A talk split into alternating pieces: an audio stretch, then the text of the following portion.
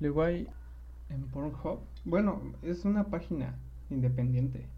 Pero estuvo en tendencia. Ay, güey. Estuvo en tendencia. Carolina se acaba de servir un shot grande. Estaba en tendencia y la. Bueno, ¿La la- parra? no. O sea, te digo que estaba en Pornhub. Ah. Otro rollo. Ajá, en una página independiente. Ven Mm. un perfil independiente. Ah. Y la morra tiene como 18 años. Luego, este. O sea, tiene tu edad, ¿sabes? Ajá. Luego le empecé a seguir en, en Instagram y tiene un rollo bien raro. O sea, está, está chido, pero está raro. Tiene una vibra muy chingona. Ayer estuvo respondiendo preguntas y respuestas. Y tenía cosas interesantes. ¿Cómo así se hizo famosa por un video porno? Ujú. Pero pues es que ella, yo siento que ve el sexo de una forma muy, muy casual, algo normal. ¿Qué Como- pedo? Yo nunca pude hacer eso. Y, y no sé, güey, es, es interesante cómo, cómo a veces las mujeres prestan su cuerpo para esas cosas y la perspectiva que tienen de su cuerpo.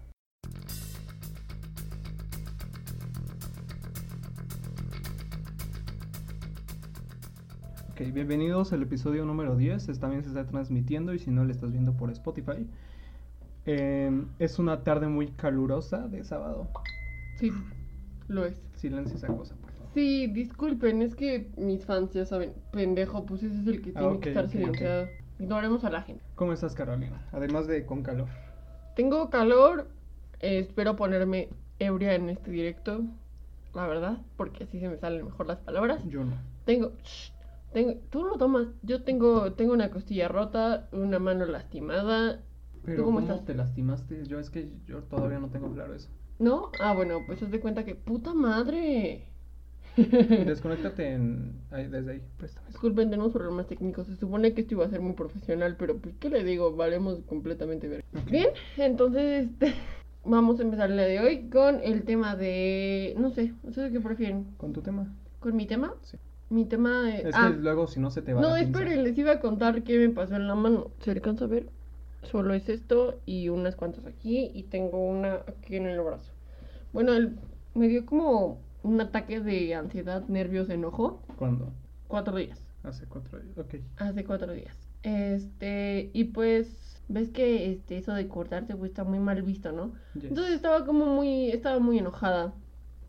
Y me metí a mi baño, mi baño es muy chiquito, mide dos por dos. Eh, entonces estaba muy encabronada, me vi al espejo y me emputé y le di un vergazo al espejo.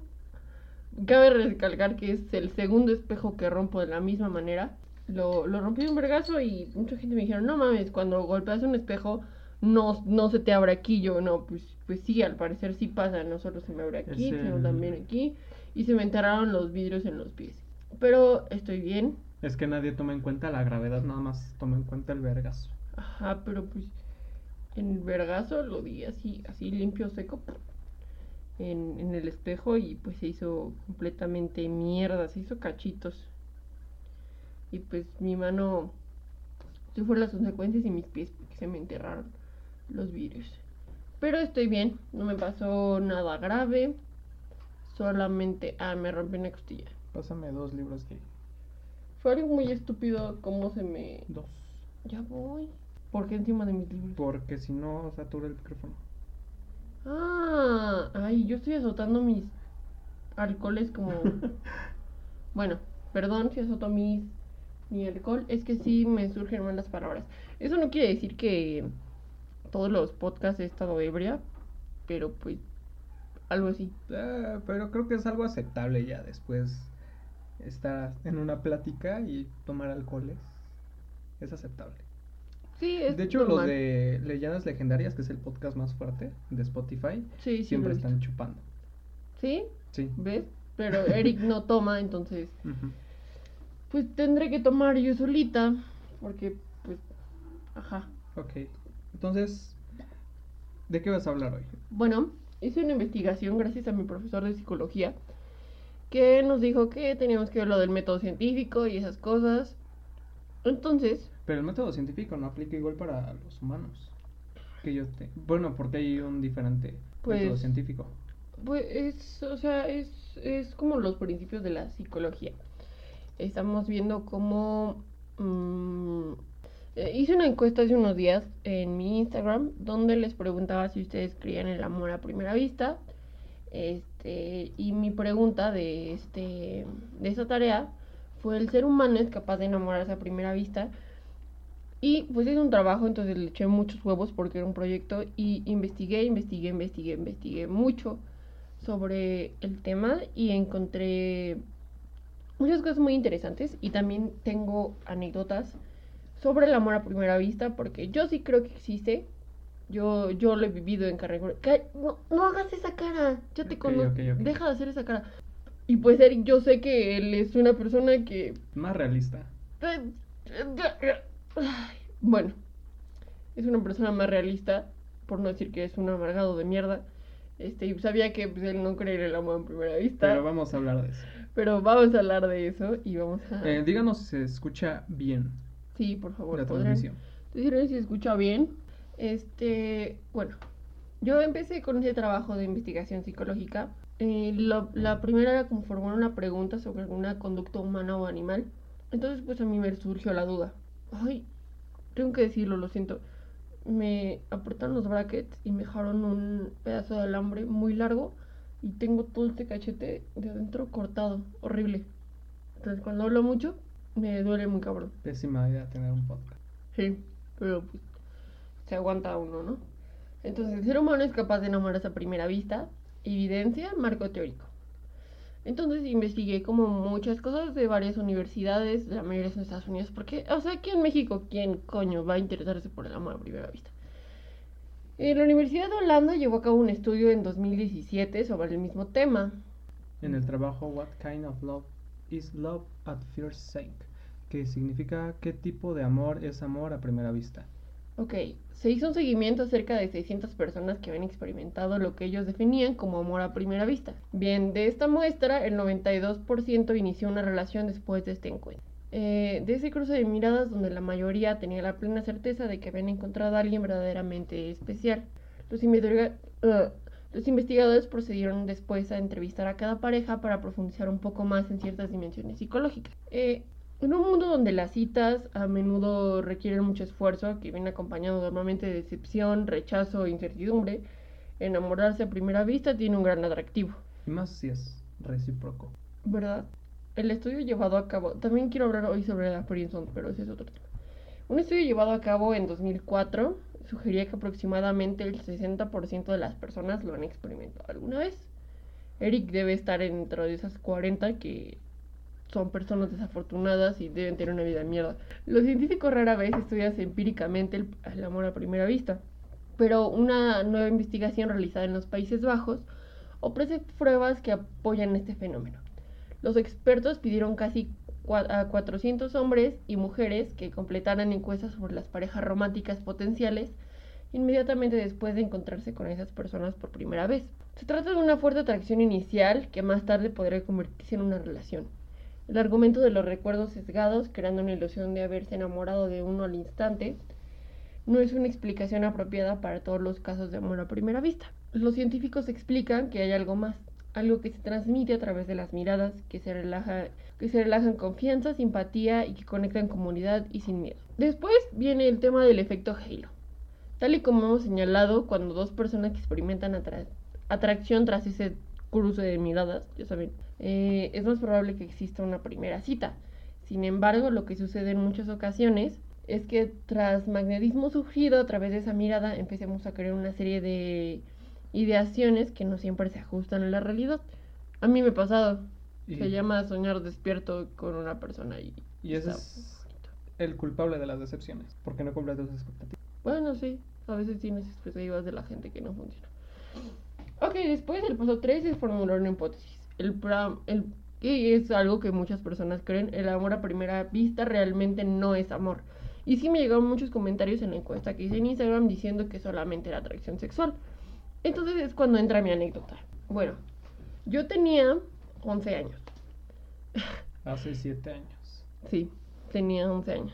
Ahorita tocamos eso. Ahorita espera, tocamos eso. La pregunta es, no seas desesperada, primero dime, ¿qué es el amor? Lo vamos a tener en cuenta. Sí, espera. Sí. Primero voy a decirte cómo, cómo yo sentí el amor a primera vista y cómo cre- creí en ese momento a los 11 añitos que era amor. lo que yo creía que era amor, porque, bueno, tenía 11 años, ¿no? Entonces estaba yo en la primaria normal y un día, o sea, ¿estás de acuerdo que a los 11 años no... No carburas así. No, espérate. O sea, no puede, o sea, no piensas en una persona como tal sexual, ¿sabes? O sea, no ves a una persona y dices, "Ugh, está guapo y me la quiero coger. O es sea, algo no- muy blanco, es un amor muy Sí, blanco. exacto. Es un amor muy, eh, muy, muy inocente, ¿no? Entonces, la primera vez que lo vi, yo estaba, el vato, la verdad, ahora ya crecidos, me doy cuenta que el vato era feo. O sea, el vato era feo.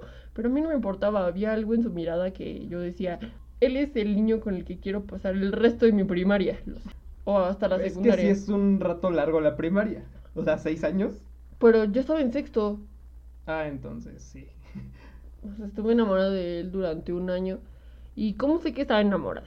Hay muchas formas de expresar el amor y hay muchas formas de definir el amor. Puede que para cada persona sea diferente. Al menos, este, en este caso, quiero citar un libro, pero en este momento sí lo tengo a la mano, pero me da pena. Entonces, ahorita que Eric empieza a dar su opinión, yo voy a buscar el libro y les voy a decir la definición de qué es el primer amor. Que el primer amor siento que es lo más acercado a lo que es el amor verdadero. Ajá, sí, sí, sí. Pero el amor de tu vida también. Pues es que es diferente de tu primer amor del amor de tu vida. Pero pues es. Siento yo que es cuando empiezas a. O sea, ese sentimiento que, que creíste que no volverás a sentir después de que pasa tu primera decisión amorosa, después de tu primer amor, sientes que jamás lo vas a volver a sentir y que jamás va a ser un amor igual de puro y igual de blanco. Pero lo que pasa con el amor de tu vida es exactamente lo mismo. Empieza, a- el tiempo pasa de manera diferente y, y- y muchas otras cosas. Sí. El punto es que yo no sentía esa atracción sexual con ese niño, ni tampoco se me hacía guapo. Solamente fue un cruce de miradas súper casual en el que entré a sexto año. O sea, verlo te daba placer. Es que no es tanto verlo, o sea, no era como, era guapísimo, así como puedes mirarlo horas, porque en realidad no, ni tampoco lo había escuchado hablar. Era más como ese clic, ya sé, ya sé Sí, sí. pero era era saber que no sé eh, espera da tu opinión voy, voy por Ah, un momento Ok, ok.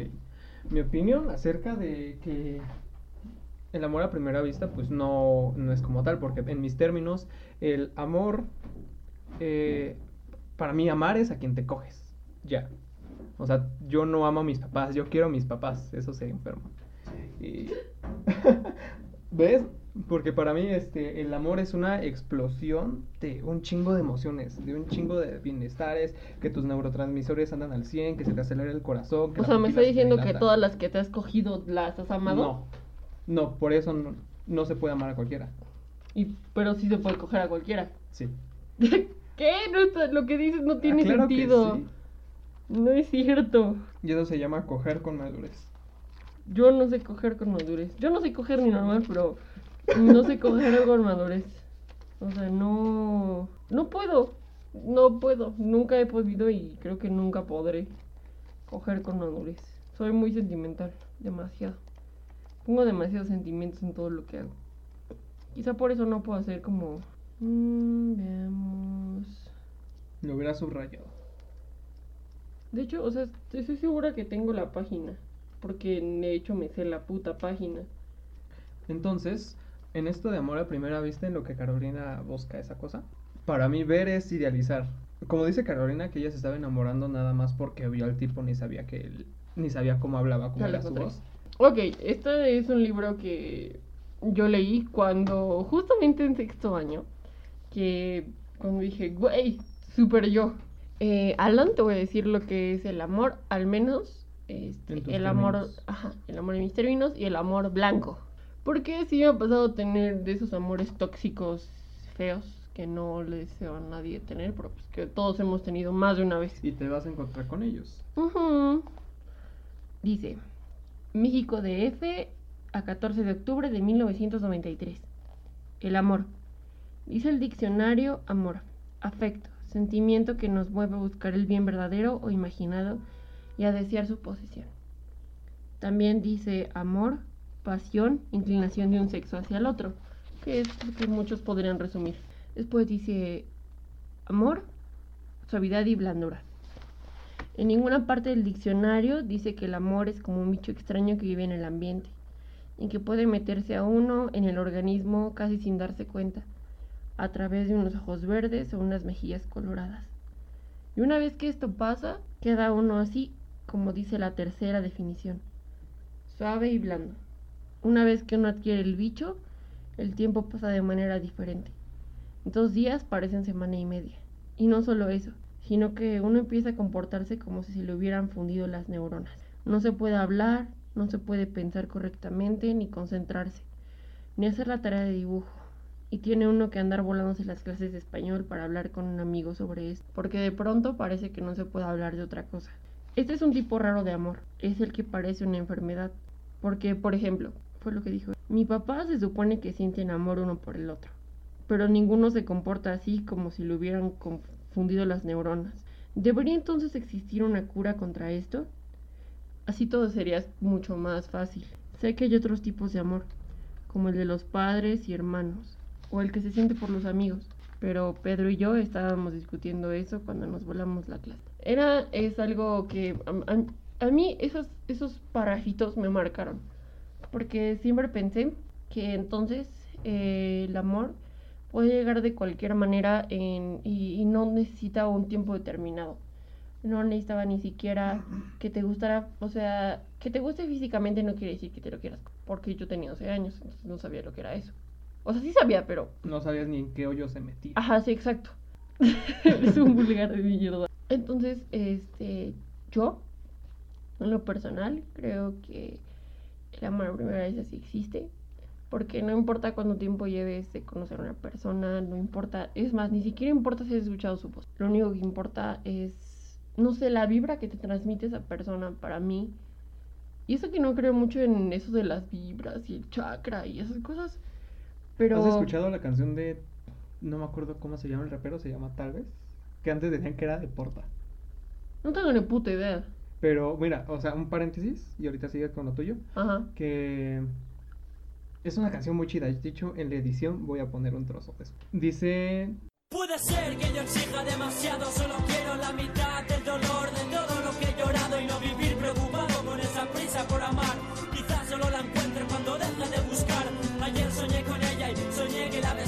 pero cuando desperté noté que algo me faltaba. Hablo de esa persona que jamás podré mirar a los ojos, solo la podré soñar. Tal vez no exista esa mujer con la que yo soñé exista esa persona para compartir.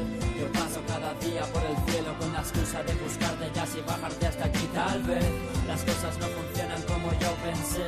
Las rosas ya no sirven para convencer. Yo sigo siendo un niño enamorado de esa chica que he buscado y que jamás encontraré. Pues para mí el amor a primera vista siempre fue eso. Siempre, o sea, me acuerdo que el eh, recreo se me hacía eterno porque no podía verlo. Me acuerdo que yo nunca he visto bien, o sea, hasta la fecha no. Siempre has estado ciega. Siempre, siempre he estado ciega. Ahorita uso lentes de contacto, pero antes usaba unos lentes de botella que ni Entonces, este, me acuerdo que le menté a la maestra y le dije, ya puedo ver bien. Me dijo mi mamá que ya podía ponerme hasta atrás, porque los más altos los ponen hasta atrás. Y pues, este niño ya. Voy a decir su nombre porque no creo que vea esto nunca. Se llama Federico. A mí me gusta ese nombre, pero no en un, no en un país hispanoparlante.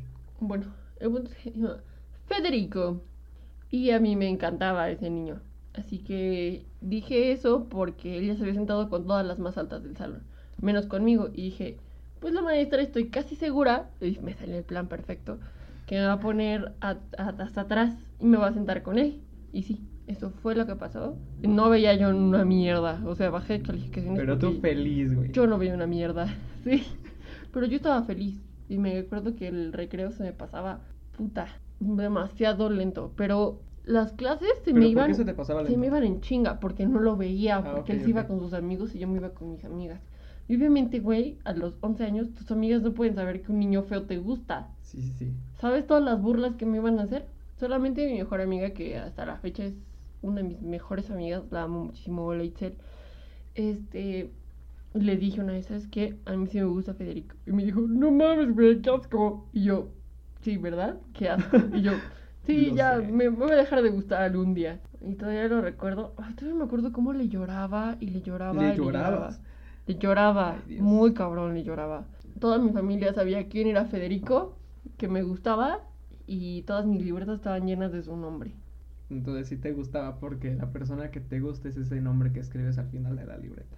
Sí, me acuerdo cuando escribí la tuya por primera, tu ¿Ah, sí? nombre por primera vez en mi libreta. Me acuerdo de ese día, hasta lo escribí con pluma morada. Sí, no quiero recordar eso. Pero Los oscuros. sí, muy oscuros. El punto es que, bueno, el tiempo pasaba de manera muy diferente. Me acuerdo que él era de los, además de que era feo, era de los popularcillos de, del, de la escuela, porque pues era una primaria chiquita de pueblo, ¿no?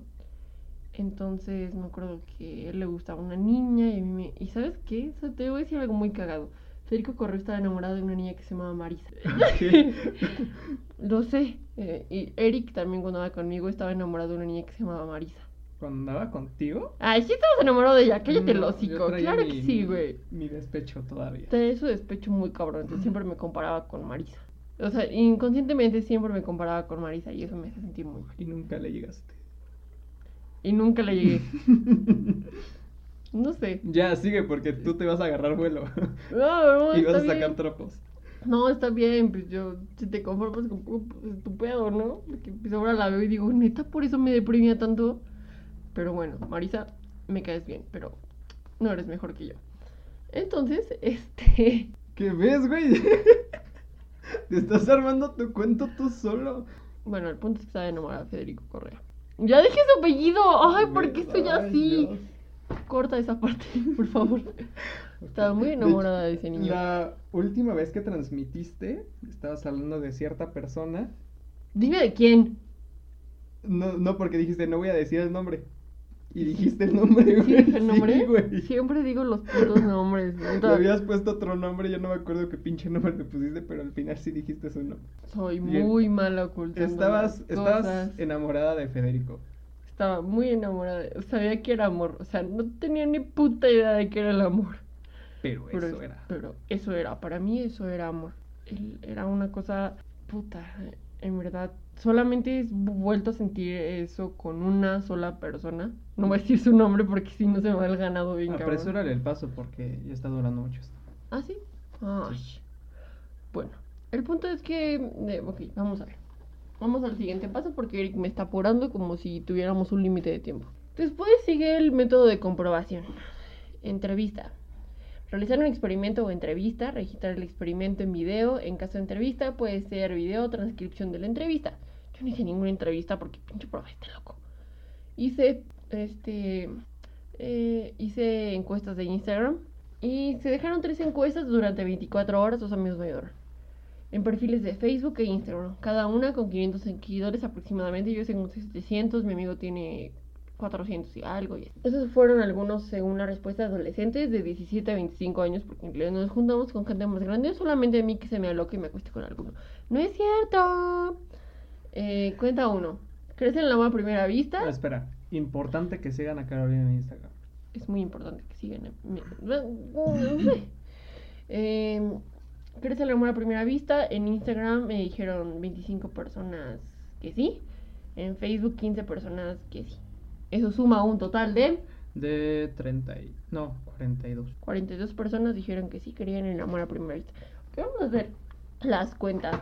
En ¿Crees en el amor a primera vista? Como respuesta no. En Instagram tuvieron 39 personas. En Facebook tuvieron 14 personas. Ok, ahora cuando dijimos, vamos a ver, ¿te has enamorado alguna vez a primera vista? Esto se me hizo muy curioso porque la gente que ponía que no creía en el amor a primera vista, Respondía que sí. de pondría que sí se había enamorado a primera vista. Entonces yo sí te estás contradiciendo, o sea, si te has enamorado pero no crees en ello, fue cuando me quedó una duda enorme de por qué las personas hacen eso. Yo no respondí en ningún momento. ¿Tú por qué crees que digan eso? Porque... ¿Te has enamorado alguna, primera, una- alguna vez a primera vista? Sí. No, no enamorar. Me gustaba alguien a primera vista.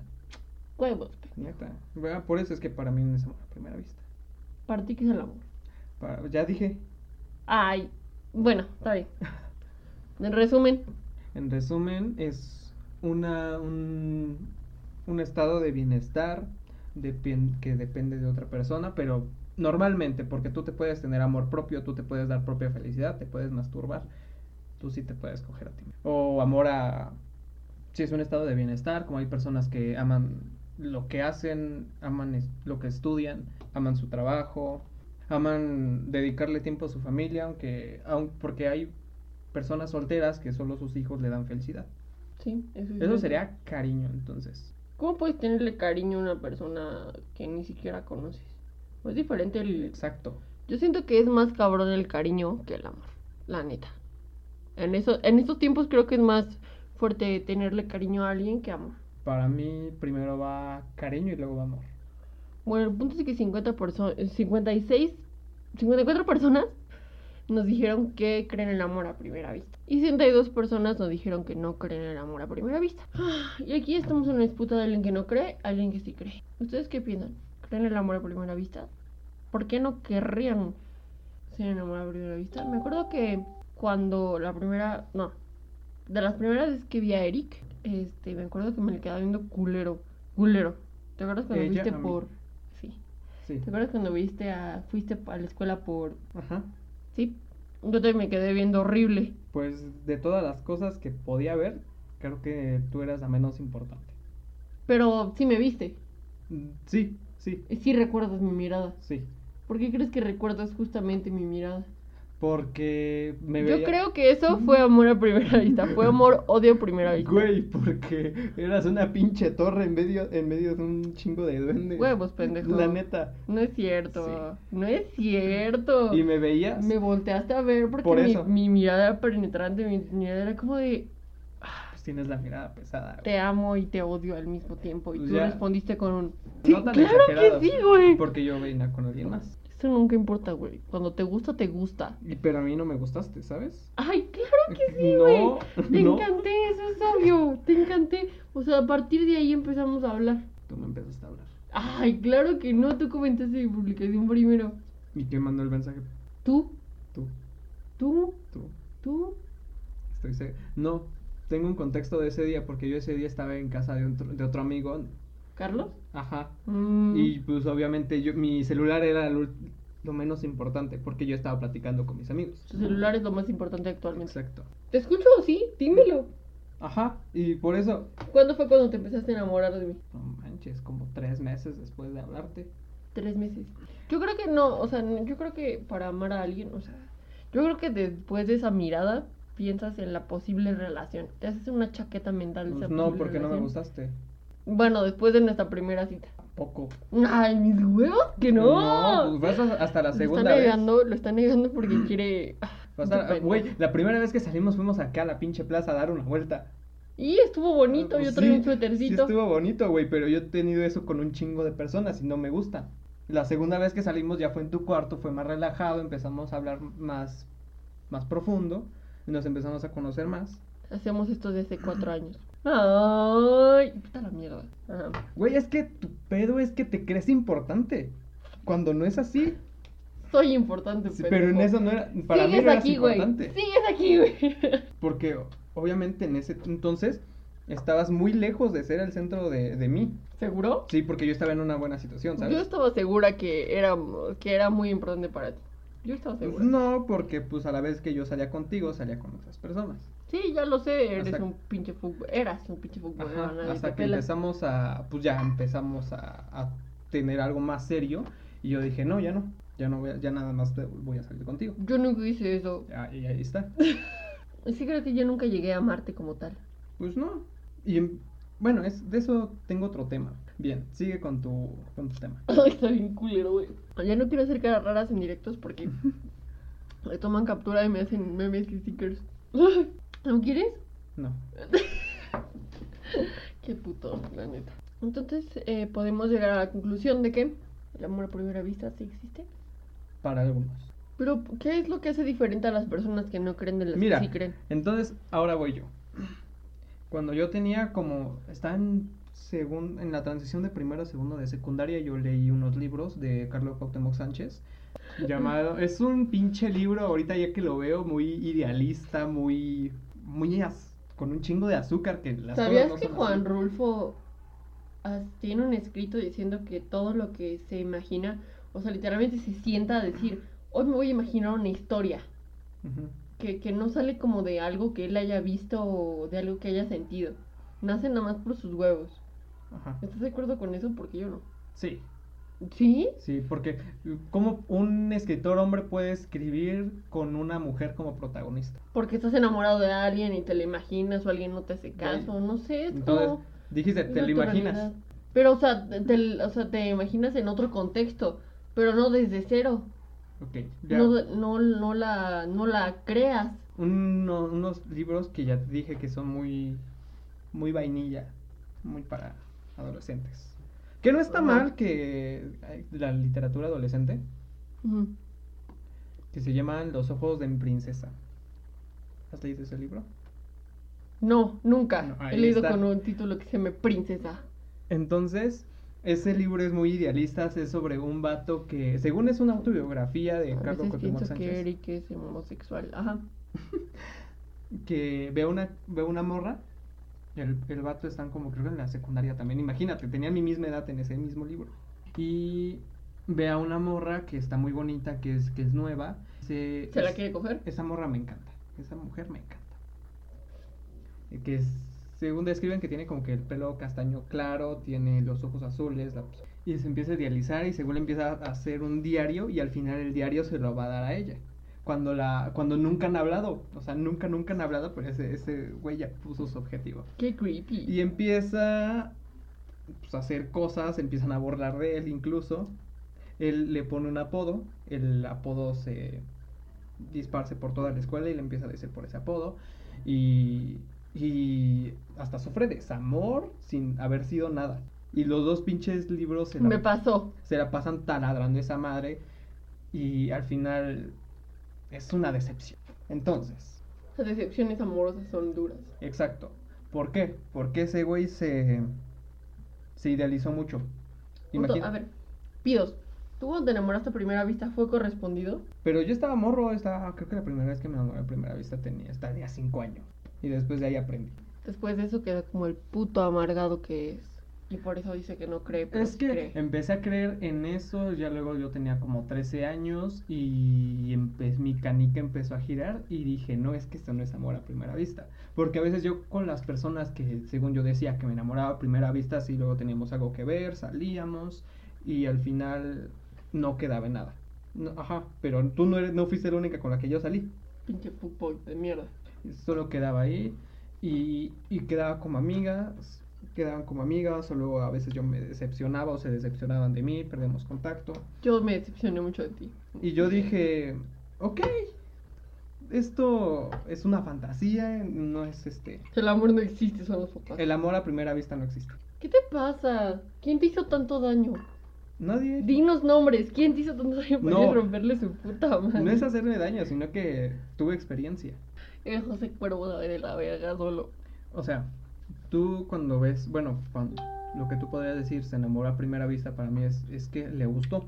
Cuando una persona te gusta, pues te gusta, quieres estar con él, fijas un objetivo para cómo estar con esa persona. O sea, ¿crees que, o sea, ah, pa, ok, ok. Entonces, ¿crees que alguien a primera, amor a primera vista? Yo creo que el amor a primera vista, ya estoy borracha, este, es un punto de partida para tener una relación. O sea, he conocido personas, eh, voy a dar el ejemplo de Armando y Cindy, los amo. Este, eh, llevan tres años y desde el primer, el primer día que se conocieron, ya se habían hablado antes, pero el primer día que se conocieron, se hicieron novios y llevan tres años y funciona muy Ay, bien y ya se van a casar. Ok, es que hay algunas personas que están hechas para el uno, para el otro. Uno para el otro. ¿Estás de acuerdo Sí, que sí, sí, existen las personas que están el uno para el otro? Pues mis papás, no sé qué pasó ahí, más tuvo más que ver que con mi papá. Eso no fue uno para el otro, eso fue algo como de a huevo. Espérate, mi mamá tenía 13, mi papá 16. Y, mi, y tenían un familiar en común y se empezaron a hablar. Sus papás son primos, güey. Por No eso mames, no, ¿cómo por crees? eso no creen en el amor sus papás son primos. No, y, pues, y mi papá pues vi- vive, vive acá en la ciudad y mi mamá vivía en Puebla. Mi papá se pues fijó su objetivo, pero Que era tu mamá. ajá.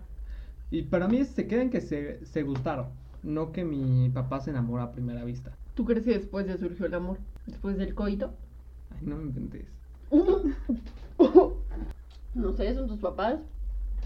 ¿Quieres seguir? Es, es muy feo hablar de la vida sexual de tus papás. Pues no cuando tus papás han tratado ese tema. ¿Tus papás han de ese tema? Sí. Mis papás no, mis papás se odian. No ve esos putos comentarios, ya vamos a dejar de transmitir porque nadie. Ay, no sé, yo estoy borracha, güey. Pues es que, güey, tomas como si tuvieras prisa. Tú dijiste que había prisa. Pero no tanta. Tienes toda la tarde para tomar. Es verdad eso. Tengo mucha tarea. Estoy estresada. Bien, entonces sigue con tu tema. Ok, entonces quedamos que el amor a primera vista para algunas personas existen, para algunas personas no existe. Para mí lo personal sí existe.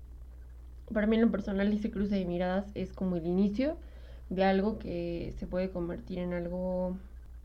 Algo sorprendente. Y es que te vengo con otra. Yo ya tuve, bueno, hasta lo que yo, donde yo siento que fue el amor de mi vida. No fue mi primer amor. Fue ¿Marisa? Ajá. Sí. Allá aceptamos ambos que, bueno, Sí, ya, ya, eso ya que quedó primero. muy claro, sí, sí, sí. pero yo cuando la vi, Amigo, espero que termines con ella y sean muy felices. ¿qué? No. Y ahorita te vengo a explicar lo demás. Ujú. Cuando yo la vi, se me hacía una persona normal, una persona X. Nos hablaba, ella me, me empezó a hablar, de hecho este, teníamos unos amigos en común, una amiga en común más bien, y le dijo, oye, preséntame a Eric. Y así me empezó a hablar. Sí, sí, y- conocido, así he visto que conoce a varios. Me empezó a hablar, eh, y yo la tomaba igual, X, y a mí me gustaba otra persona, y ella lo sabía. Entonces pasó primero, pasó tiempo de segundo, y como que nos empezamos a acercar más. Ya anduvimos, fue una relación increíble, fue una relación muy chida. Este, ya pasaron varios años. Marisa fue tu mi ogre, ¿no? Puede que sí. Triste Y historia. Entonces, luego nos vimos ya después de un tiempo, y pero los dos cambiamos, ¿sabes? Le voy a dedicar un, un podcast completo a Ogre y Eric le va a dedicar un podcast completo a Marisa porque fueron muy importantes. Un día la voy a invitar. Yo pues, podría, pero pues Ogre No me odia. Empezamos a hablar y los dos cambiamos. Los dos cambiamos, luego nos seguíamos viendo y, y llegó el día que me dijo, y si un día regresamos, o sea, sí, dejó la pregunta al aire y yo también se la hice, y si un día regresamos, pues sería igual, así como la amistad que teníamos. Eh, tenemos una amistad muy chida, pero ya pensándolo bien, yo no regresaría con ella. A pesar de que nuestra rela- bueno, el tiempo que estuvimos fue eh, como que el amor de mi vida. Era el amor de mi vida en ese entonces, ahora no. Porque cambias. Sí. Ella cambió. Y Ajá, yo cambié. Entonces, si ahora... Pero ¿crees que esa chispa sigue ahí? ¿Crees que si tú vuelves a ver a Marisa sentirías esas mariposas en el estómago que puedes sentir? Tú sabes que yo me llevo bien con todas mis ex. Hola. Con todas mis ex, porque a todas yo pienso que son mujeres que me han dejado algo que yo he aprendido de ellas. Y a veces, ten- yo tengo una, una ex que a veces nos seguimos hablando, está en, de, iba conmigo en la primaria. Siempre, ¿Harumi? Ajá. Siempre tuvo buenas calificaciones, en la secundaria igual, tuvo buenas Yo calificaciones. me sé los nombres de todas sus exnovias. Todas. Y ahorita está en facultad de Derecho. ¿En serio? Sí, en Genial. CU, y yo la veo y me da un chingo de gusto por ella. Sí. Yo digo, qué mujer. Me, o sea, agradezco que Sí, esa yo mujer estuve con conmigo. eso. Y estoy orgullosa. O sea, yo no le echo tierra a mis ex. Y yo espero que mis ex no hagan eso. Bueno, cada Pues a quien. veces he hecho tierra, pero pues no es personal. Si es personal, si es conmigo. No es personal, güey. Entonces, eso te digo. Que mm, para mí el amor de mi vida no partió de un, de un amor a primera vista. Que ahora mismo yo no regresaría con esa persona, pero esa persona me da gusto cuando estamos Lo juntos. mío sí partió de un amor a primera vista. Me acuerdo que estaba, estaba, entre, me salté una clase y estaba en el salón de artes. Y fue cuando un niño me preguntó, traía un collar de L y me empezaron a hacer la plática unos otakus, amigos de Ogre, porque Ogre era otaku. Entonces me empezaron a hacer la plática y me dijo, no, pues ¿quién se te hace más guapo de aquí? Y yo dije, pues él. Y señalé a Ogre. Y me dijo, lo siento amiga, a mí me gusta Jimena. Puta. El corazón yo sentía que dije... Espero que... Yo solamente pensaba en una cosa. Te quiero tanto por las veces que te he visto a los ojos que espero que te vaya muy bien con esa persona.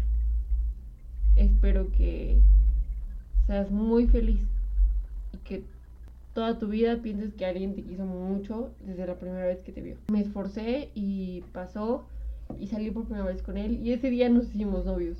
Porque yo lo quería tanto, tanto, tanto, tanto, tanto, tanto, tanto, que estaba dispuesta a entregarle todo, todo, todo, todo, todo, todo de mí. Lo amaba tanto que sin pensarlo daría mi vida por él.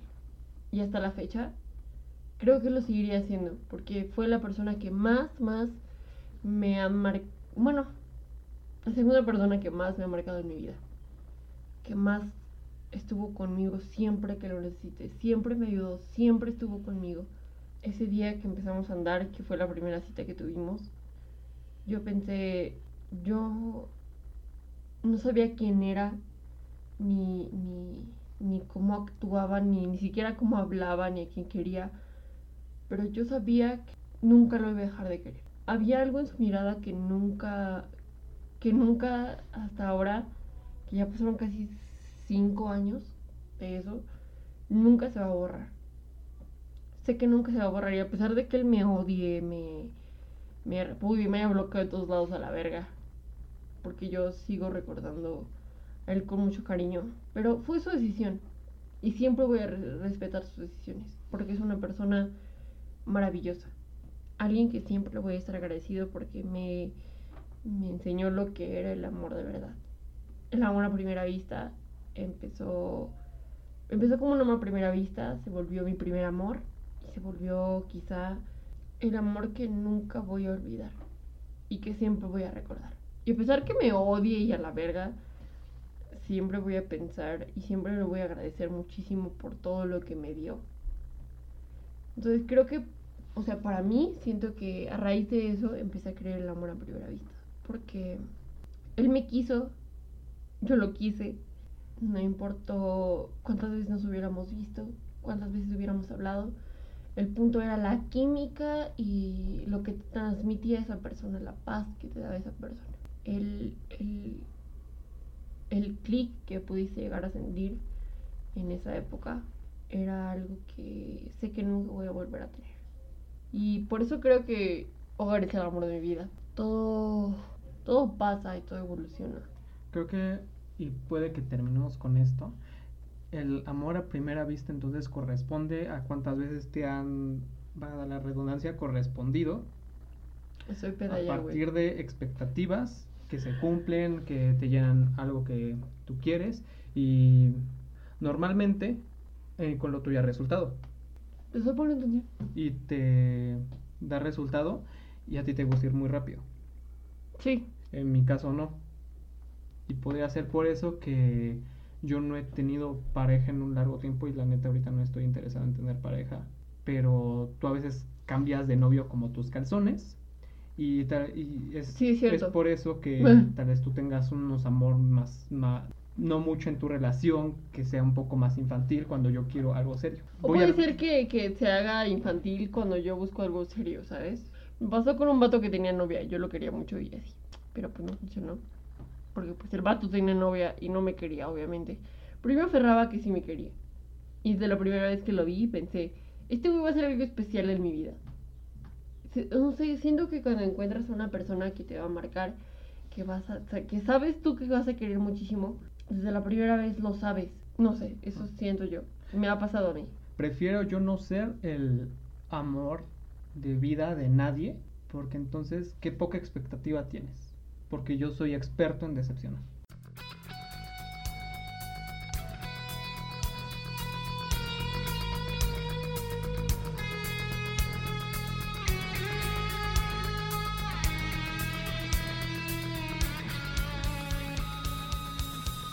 Este, estaba viendo un video cuando nos sentamos a comer acerca de, de que cómo había evolucionado la religión en todos estos años. El de mi gala, ¿no? Ajá. Me gusta escuchar. Y empezamos a abordar el tema tantito, incluso con tu mamá. Y yo te dije, yo te dije, es que la muerte de Jesús afectó a un chingo de cosas. Te puse como, estaba poniendo como ejemplo de cuando Jesucristo muere, entonces empecé a hacer un movimiento súper cabrón. En el libro del Código Da Vinci se dice que María Magdalena, que era su esposa, sale de, de donde estaban, de Jerusalén, y busca refugio en otros, en otros países. Uno de esos creo que es, es- tuvo un paso por Gran Bretaña. Y según, como dice el código da Vinci, el, la religión tenía que, que- tenía que quedar por una mujer, que sería María Magdalena, que se, tenía que estar transmitida por mujeres. Pero los apóstoles que estaban ya en Jerusalén dijeron, no, la palabra de Cristo se tiene que dar así. Dime. Cuando estoy peda te entiendo mucho mejor que cuando estoy. Ujú. Y luego te dije, es que también fue un movimiento grande cuando, cuando murió Superman. Sí, te Sí, dije que te dije que era una mamada. Estoy peda, amigo. Ajá. Ya solo eso ya. Es que ahorita se te están yendo mucho las cabras, Carolina, y no quiero que me molestes. Te estoy poniendo atención. Siempre te pongo atención. Me dijiste es una mamada, pero hay un cómic que ahí es de donde deriva la, la película de principios de la Liga de la Justicia y finales de Batman contra Superman. Que para ti, ¿cómo ves a Superman? Es una verga, güey. Completa. O sea, a mí me. O sea, no es mi superhéroe favorito, pero sí pienso que de los superhéroes que yo podría llegar a imaginar es algo súper cabrón. O sea, Ujú. ¿quién lo. ¿Quién fue el inventor de Superman? Superman. mm, Fue colaborativo, supongo. Ajá, sí, fue colaborativo, incluso es el primer superhéroe de la historia. No recuerdo bien sus nombres. Este, en algo que se diferenciaba en la época de oro de Marvel y, y DC, es que por un lado Marvel era que sus superhéroes camina, este, eran dioses caminando entre humanos. Y en Marvel eran más humanos que nada. Los trataron de humanizar más. Sí, sí. Como Spider-Man. Pero aún así, este, Spider-Man es mi superhéroe favorito. Ajá. este DC y es, todos saben que las historias de DC son más profundas. Porque tuvieron escritores este, muy cabrones. Y por eso, ¿sabías que Thanos es como una copia light de Darkseid? Que es de DC. Se veía venir. Y incluso el mismo creador de Thanos dijo que esa era una. que se había basado mucho en Thanos, casi como si fuera una copia. En el- pero entrando en, en contexto, eh, Superman es el primer metahumano que sale a la luz, que llega al mundo a detener el crimen. Sí. Y de ahí se suma, se suma Batman, se suma Flash, se suma Shazam, porque Superman... Flash es tu Superman favorito. Su Superman. Tu superhéroe favorito, Sí, ¿verdad? sí. Pero ese Flash no, fue el que salió, es Jay Garrick, que fue el primer Flash, menos famoso que el Flash normal. Entonces todos Más estaban estaban en el estandarte de Superman. Que Superman se dice en la Tierra que es el superhéroe más grande y el primero de la historia. Dime. ¿Por qué terminamos hablando de esto? Porque estoy introduciendo tal tema. Ok. Ajá. Cuando Superman muere en 1985 más o menos, ¿Por qué murió? porque cae un extraterrestre que se llama Doomsday. Doomsday es un proyecto o algo que según iba a defender Krypton, pero le sale mal, entonces lo encierran. Ajá. O sea, es del planeta de Superman. Sí, sí. cae y lo que tiene Doomsday, que así se llama, es que se adapta muy rápido. O sea, le dan tantos putazos de así y se ve como que se poncha más. Mm. Al final de la película de ¿Como Freezer? no tanto. Así se poncha más, se adapta muy cabrón. Entonces, este en el cómic se madrea a todos los superhéroes en la, en la película de muerte de Superman, este que es la animada, se desmadra toda la Liga de la Justicia. Ujú. Y se empiezan. a- no es un cómic muy profundo, pero es un cómic que dices, no mames, le están dando en su madre a Superman. Porque son unos vergazos, vergazos. Lo cual es raro que le den en su madre a Superman. Entonces, en un intercambio de golpes, muere Superman y muere Doomsday. Y nadie se la creía. Dijeron, ¿cómo, cómo se va a morir Superman? Sí. Es como. Es como Dios. Ajá. Sí, Y Superman es Dios. ejem- ejemplifiqué Cristo con Superman. Incluso salieron en las noticias reales aquí. En México salió la noticia, muere Superman. Porque nadie se había atrevido, de las editoras grandes nadie se había atrevido a, a matar a su estandarte. Sí, está muy cabrón. Sí, entonces, este, y luego hay un cómic que se llama El Reinado de los Superhombres, donde todos dijeron, se murió Superman, güey, ¿qué hacemos? Porque- ¿Y ahora qué, Ajá? ¿Quién nos va a defender? Pues ¿Qué- pasó, güey. ¿Quién nos va a defender? ¿Quién? Porque Superman es el cinturón de seguridad de la Tierra. Ujú. y salieron tres Superman a, de- a decir que ellos eran, que él había revivido y que ellos eran Superman. Y se hace un desmadre social, se hace un desmadre este, entre los superhéroes y entonces gracias a eso se desacredita el, el nombre de los vigilantes. Ujú. Y el impacto fue tan grande ya en, en la vida real que bajaron la venta de cómics. Que bajó la venta de cómics y dijeron, exigían que se reviviera Superman. Qué putos. Y se tuvo que revivir a Superman, pero de una forma no tan satisfactoria. Para los verdaderos fans. Bueno, tú estás viendo este Ajá. Naruto, ¿no? O estás viendo al menos los primeros capítulos. Sí, Cuando se muere el tercer Hokage, ¿qué pasa? Se hace un desmadre cuando lo mata Orochimaru. Ajá. Sí, sí. O sea, la aldea dice, ¿qué hacemos? Entonces empiezan a... ¿y ahora qué, vergas? Convocan a los ancianos. Como México cuando dicen, güey, ni el de derecha ni el de izquierda nos funcionó, ahora por quién verga vamos a votar. Y empiezan a convocar a todos, según dicen que Jiraiya va a ser el que el, el Hokage, pero pues Deadpool mata a todo el universo Marvel en un cómic. Sí, el Deadpool mata al universo Marvel en un cómic, pero pues fue más una sátira. Fue aún algo para vender, siendo sinceros. No es un cómic muy profundo.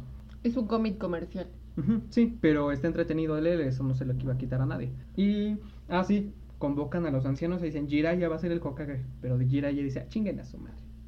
Dice, pero hay otro, otra, otra persona que desciende del primer Hokage, su nieta. Si quieres, vamos a buscarla. Y se empieza a hacer toda la machaca. Y incluso cuando se. Sí, es un desvergue, siempre Ajá, la vida es un desvergue. desvergue. Ajá.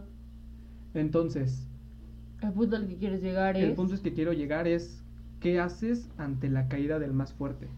Verga. Porque, y, y otro ejemplo es: ¿tuviste 300? Sí, sí la vi. ¿La viste la 2? No mames, como un chingo de veces. ¿La 2? No, ¿No? creo que no. O a lo mejor sí, pero no me acuerdo. Algo así. Este, Estoy peda. En un diálogo dicen, bueno, cuando Temístocles está peleando contra Artemisa en el mar, en el mar Egeo, me parece. Ay, no me acuerdo cómo se llaman, pero los que le hicieron el paro a los espartanos que también peleaban con ellos. Llegan como No me acuerdo mensajero. tampoco cómo se llama este, alfa, no, no, alfareros. no, alfareros son eso, es otra ocupación, es una. Sí, sí, lo sé, lo sé. Y le dicen a Temístocles, cayó Esparta. Güey, sí le bajé un buen pedo. Estaba llena. Ajá. Dicen, cayó Esparta.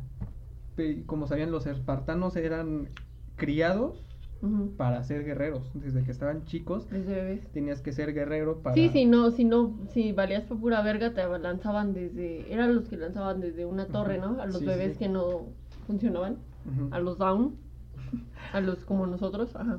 Y dice, cayó Esparta, güey. Y le- se les bajan los ánimos porque Esparta era el más fuerte. Dicen, ¿cómo vamos a detener a los persas? Lo que sucede es que Temístocles sigue luchando contra Artemisa. Y cuando ya casi su ejército va a caer es cuando viene, cuando empieza toda la armada. Se podría decir del continente y las enfrente. Este, Se unen fuerzas para hacer un desvergue Ajá. contra ese güey. Entonces, ante el- la caída del más fuerte, se, se tiene que dar unión.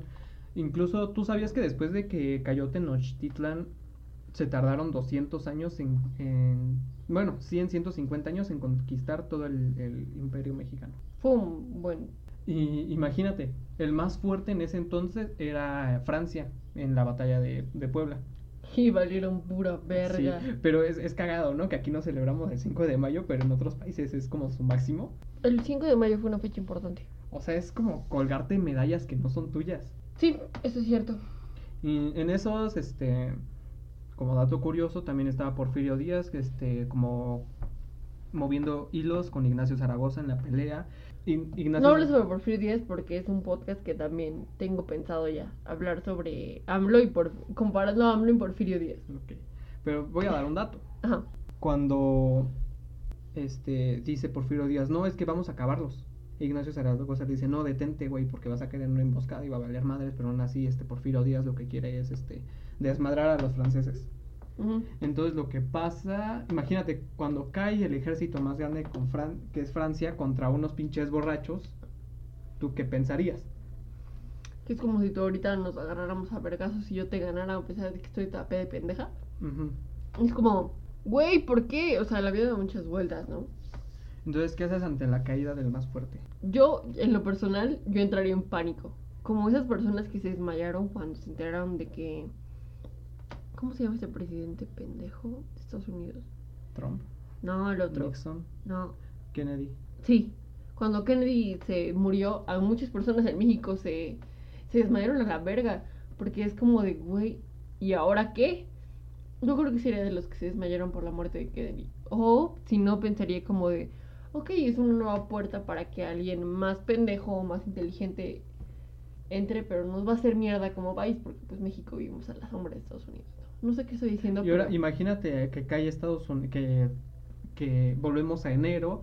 Eh, lo- 2020 es una mierda, o sea, entonces estoy diciendo como, ¿qué pasaría si de repente Estados Unidos se fuera a la quiebra porque yo qué No, sé, no, no, porque no. Trump está loco? Te dije, regresamos a enero, cuando se empiezan a dar los piques entre tú ya tomaste un chingo y eso te va a hacer daño. Cuando se dan los piques con Ucrania y que maten, bueno, no fue Ucrania, fue otro otra persona, ¿no? Y que dijeron, vamos a declarar la guerra de Estados Unidos y cae Estados Unidos. ¿Cuál es tu impresión? No sé, eh, ¿has visto las hormiguitas cuando les avientas agüita? Sí, sí, sí. Que son como... Así, algo así. O sea, yo creo que sí entraría en pánico porque, o sea, si viviera en el mundo de DC y Superman muriera, sería como de, ¿y ahora qué, güey? ¿Y ahora quién podrá ayudarnos? Y no sale ningún puto chapulín colorado, ¿sabes? Sería como, ¿y ahora qué? El mundo tendrá que acostumbrarse, pregunta, el mundo tendrá que acostumbrarse a ser un lugar lleno de incertidumbre y, y, pura mierda. ¿Quién, ¿Quién crees que sería nuestro Superman actualmente? No tenemos Superman. Ese problema quizá, ¿no? Necesitamos a alguien en que creer. Es que 2020 nos ha demostrado que no podemos creer en nada, que nada más podemos creer en la seguridad que nosotros tenemos. Yo si, si muere el más fuerte, no quiero depender del más fuerte, porque es ahorita que yo como lo quiero ver ahorita, que cae el más fuerte, pero todos confiaban en el más fuerte, todos confiaban en que tenían un cinturón de seguridad que Ajá, esa y es como de ahora que, y ahora Ajá, pero y piensan que es invencible. Pero, entonces, ¿crees que todos somos vencibles? sí, Todos somos reemplazables y porque na- completamente. nadie com- ah, nadie comprueba que es omnipotente. Sí, la paradoja de la omnipotencia es algo muy cabrón. Y pues no. Si Dios es todo, también es puto. Eh, también Lex Luthor en la película de Batman contra Superman dice si Dios es todopoderoso no puede ser bueno del todo y si es bueno del todo no puede ser todopoderoso. Sí, es cierto. Sí, eso dice la paradoja de la omnipotencia, básicamente. Es un tema muy interesante. También deberíamos tomarlo como un solo podcast, la paradoja de la omnipotencia, que desde que yo estoy en secundaria se ha vuelto como... Te pica. Sí, me pica bastante. Pero estás de acuerdo que todos queremos el mismo futuro para nuestros hijos, ¿no? Sí, sí, sí. Pero como yo quiero es no depender de nadie, tú depende de ti, tú sabes que estás pendejo. Pero por lo menos es tu pendejismo. Ajá, ¿no? es tu pendejismo, tú sabes que estás pendejo, tú te puedes separar entonces ah, para ti. Plan B, un plan C si algo falla. Te sigo escuchando. Ajá, si algo falla y asegurarte. Porque ahorita lo que te decían era no salgas a la calle, tienes que armar tu despensa con tantas cosas. Porque no, no va a venir nadie a decirte, mira, aquí está la vacuna. La vacuna va a tardar como 18 meses desde ahora en distribuirse a todo el mundo. Ahorita es este, analiza todo, ten calma y acepta que nadie te va a venir a salvar. Que si el gobierno te da préstamo, en un momento lo vas a tener que pagar. Sí, Y tú no sabes si ese préstamo lo vas a poder pagar porque si las cosas siguen así. está muy cabrón. Sí. Necesitamos. ¿El mundo necesita un superhéroe? ¿O podemos ser nuestro propio superhéroe? O quizá podríamos aprender de esto y volver nuestros propios superhéroes. O algo en contra que tiene el humano ya ahorita que estando en un mundo donde tenemos muchas comodidades, ¿Te hace inútil? te podrá ser inútil y te baja a tu y descuidas el instinto, porque como instinto, mira, sí, yo confío en que el humano todavía tiene instinto, porque cuando tú ¿El yo? porque cuando te estás ahogando, tú aleteas, tú tratas de salir. Cuando te están partiendo tu madre, bueno, al menos en mi, en mi familia, cuando te están partiendo tu madre, tu, tu respuesta es responder. Sí, sí. Es responder con todo lo que tengas. Entonces, para mí es confía en ti más que en los demás. ¿Y cómo se puede generar esto? Ven que tienes debilidades. ¿Cuál es tu debilidad? ¿Cuál es? Quizá mi debilidad es que soy muy sensible. Pienso que todas las partes tienen una parte buena y una parte mala y todo tiene un todo tiene un porqué. Siento que si alguien me roba, no podría enojarme con esa persona porque tiene motivos para hacerlo. Quizá mi debilidad es que soy ¿Confías demasiado? Confío demasiado en las personas y todavía pienso que la humanidad en sentido de, de amor, paz y eso todavía funciona y todavía puede funcionar. Quizá es algo que muchas personas ya ven como imposible, pero yo lo veo como algo real. Yo todavía tengo la esperanza de que algunas personas, o al menos en mí, quede que aunque tu legado no sea, aunque tu legado sea olvidado, antes sea utilizado. Que a alguien se le quede algo de lo que tú hiciste. Podamos hacer algo al respecto, pasando las generaciones. Eso creo yo. Entonces tú ya checaste que esa es tu debilidad. Todavía no pierdo mi unidad y me ha costado mucho trabajo. Pero a pesar de eso no puedo odiar a la gente. No puedo tener rencor hacia nadie porque sé que si yo le tengo rencor a alguien es por algo. Algo debe haber. Creo que quizá vivimos en un mundo que se supone que es incomunicativo, pero a veces las personas comunican cosas que no son reales, que ni siquiera lo piensan. O sea, que no, que la, la gente miente para estar bien. Creo que cuando eso deje de pasar, vamos a estar peor o vamos a estar mejor. Porque las mentiras sí, a veces funcionan muy bien. Pero ¿cómo sería un mundo sin mentiras? ¿Te lo imaginas? Porque yo no. No, porque hay mentiras que han salvado mucho. Pero hay mentiras que he destruido mucho más. O hay mentiras que dan esperanza. Sí, eso es cierto. Quizá vivo en una. Quizá no. vivo en una mentira. Mentira que te da esperanza. Pero quizá tener esperanza no está mal. La, la diferencia de tener esperanza y tener fe en realidad es muy corta. Yo no tengo fe ni en mí ni en los demás. Pero tengo la esperanza de que algún día algo va a cambiar. Que haré algo que cambie por lo menos a una persona y esa persona pueda cambiar el mundo. Y lo intentaré y lo seguiré haciendo. Porque tú no sabes en qué puedes en qué afecta algo que tú hagas en una persona. La propuesta que yo tengo es, nadie te va a venir a salvar. Y el futuro depende de ti. Tu cuerpo depende de ti. Si tú estás marranísimo y, y no tienes dinero, Eso me asusta. Creer que mi futuro depende de mí es como de puta madre, yo soy una Es- puta inútil. te cae en un abismo. Sí, Porque- es parte de crecer y crecer es horrible. Es lo que te digo, este, tú estás marranísimo y no tienes dinero para la lipo, entonces ponte a hacer ejercicio. Si tú tienes unos pedos mentales muy grandes, arréglalos, porque tu mente está contigo, no, no puede, te puedes quitar la mente, no hay una operación que te haga, que te haga quitar unos Y pensamientos. si no negativos. quieres arreglarlo, si tú mismo te conformas de que eso está bien, entonces aprende a vivir con ello, pero no te martirices, no te quejes de algo que puedes cambiar pero no quieres hacerlo. porque te está gustando, por eso no quieres arreglarlo.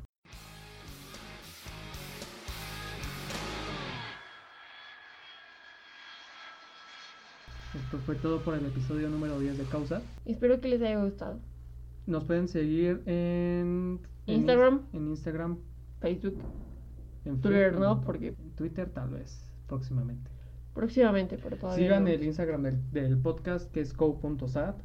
Eh, nos pueden escribir comentarios y también sugerencias en el correo electrónico. que es- Inventarnos la madre también, el hate es muy bueno para Sí, nosotros. Es como energía negativa, pero aún así es energía. Sigue siendo energía. Y también la energía positiva es muy buena recibida para nosotros. Sirve de todas formas. Así es. Eh, el Instagram, no, el correo electrónico es cosat.contacto.gmail.com donde nos puedes escribir sugerencias, Mentadas de madre. exacto. ¿Qué vas a recomendar esta semana? Bueno, en este episodio porque no Oh, vaya, tengo en muchas cosas, tengo muchas cosas que, que recomendar porque pues, Pero nada más pero- puedes recomendar una. Ay, ¿por qué nada más una? Porque sí. Ok, me gusta. Me gustaría recomendar una canción de Insul que se llama 150. Espera. ¿Tú? ¿Cuál es tu recomendación? Este es una canción de un álbum muy orgánico que hizo Coco Cese, que lo grabó todo en su casa. Y según creo que va a sacar videos y este y los grabó ella con su celular, con cosas reutilizadas. Creo que es algo que se está este utilizando, ¿no? Que hagas tus videos con lo que tienes a la mano. Sí. Y es que no necesitas tener una, una calidad chingoncísima para transmitir algo. De hecho, puedes tener una calidad muy pobre y transmitir muchas cosas. Nosotros, por ejemplo. Es un EP, se llama Demos Realistas. La canción se llama Sedación del Exterior. Es el último tema del EP. Suena bien el tema. Sí, está. Yo. Salió el, Lo jueves- vamos a escuchar mientras se me baja la peda porque estoy muy peda. Salió el EP el viernes a las 12, pero yo me dormí antes. Luego desperté como a las 4 de la mañana y CC dijo: Es que no lo, no lo edité con audífonos, escúchenlo con audífonos, cierren los ojos, estén en calma. Y así lo escuché a las 4 de la mañana porque nadie me estaba chingando. A veces es mejor estar en calma. Sí. Y así, y esa fue la canción como que me, me conectó más. A mí me cuesta trabajo estar en calma. Espero que ustedes encuentren la calma alguna vez en esta cuarentena porque sí está muy pesado para todos. Esperemos que les vaya muy bien, que todos sus familiares estén bien y que les haya gustado este episodio. Gracias por verlo hasta el final. Eh, gracias por apoyarnos y pues nada, esto fue el décimo Décimo episodio. episodio de Cosa. Bye bye. Adiós.